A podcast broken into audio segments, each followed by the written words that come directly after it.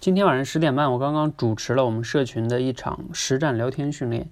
实战聊天训练我之前介绍过啊，就是两个人一对一在线真实的那种场景的聊天。因为今天呢报名的是单数哈，就是同学有单数，所以呢我和其中的一个同学呢做了一场实战聊天。这个同学就知行合一，你们要感兴趣呢可以去听一听回放。那我和这个同学呢有聊到了一个 很多家长都苦恼的问题。就是要看护或者说陪伴孩子写作业这个问题，一谈到写作业呢，很多家长都有各种各样的烦恼，对吧？比如说孩子写一会儿就看别的去啦，就走神了呀，等等，或者是遇到题就不会了呀，等等等等吧，各种各样的烦恼。那我也很好奇啊，我就问我们这个同学，我说，哎，那你陪伴你家孩子写作业这个过程中啊，那你有没有一个烦恼或者问题，就是？你在看着他写作业的时候，他会不会孩子形成一种依赖性啊？就是你不看着他就不写，或者说你在看着的时候，他总是问你，最终变成了差不多是你那作业都是你完成的。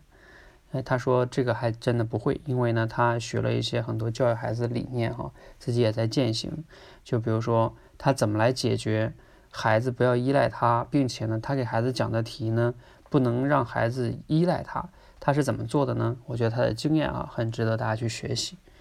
就是他说，他给孩子假如说讲了一道题，他不是说讲完了让孩子把正确答案写上了，这事儿就算完了，而是说他讲完了之后呢，为了确保孩子真正理解呢，他会让孩子再给他讲一遍，这样的话呢，就确保了，嗯，他通过孩子的讲，就发现孩子是真的理解了还是没没怎么理解，并且有的时候呢，他还会让他孩子去举一反三，就这个问题他还能想到其他的类似的吗？总之啦，就是要确保孩子真正的理解。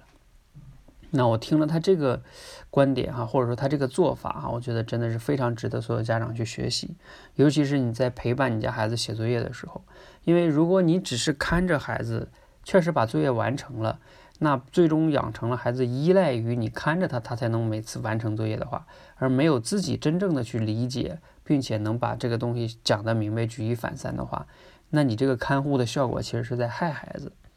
那并且呢，由这个我也想到了哈，就尤其是让孩子能分享，这个真的是特别重要哈。就像以前我在社群里边，我也经常让大家去分享，才能倒逼你的理解嘛。那教育孩子也一样啊。如果每天放学回来，你都能留个十分钟、二十分钟的时间，让孩子跟你讲一讲他在学校中学的某一个科中的知识点，给你讲一遍，让他当小老师讲给你啊。其实这就是个挺好的教育方法。一方面呢。能倒逼孩子去理解、巩固自己白天学习的这些知识。另外一方面呢，他如果能要给你讲明白，也锻炼他的这种表达能力，锻炼他的口才，是不是一举两得呢？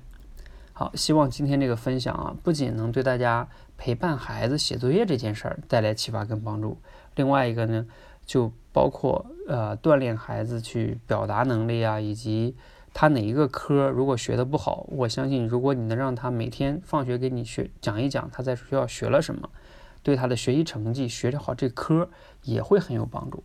好，今天的分享呢就到这里哈，希望对你有帮助和启发，谢谢。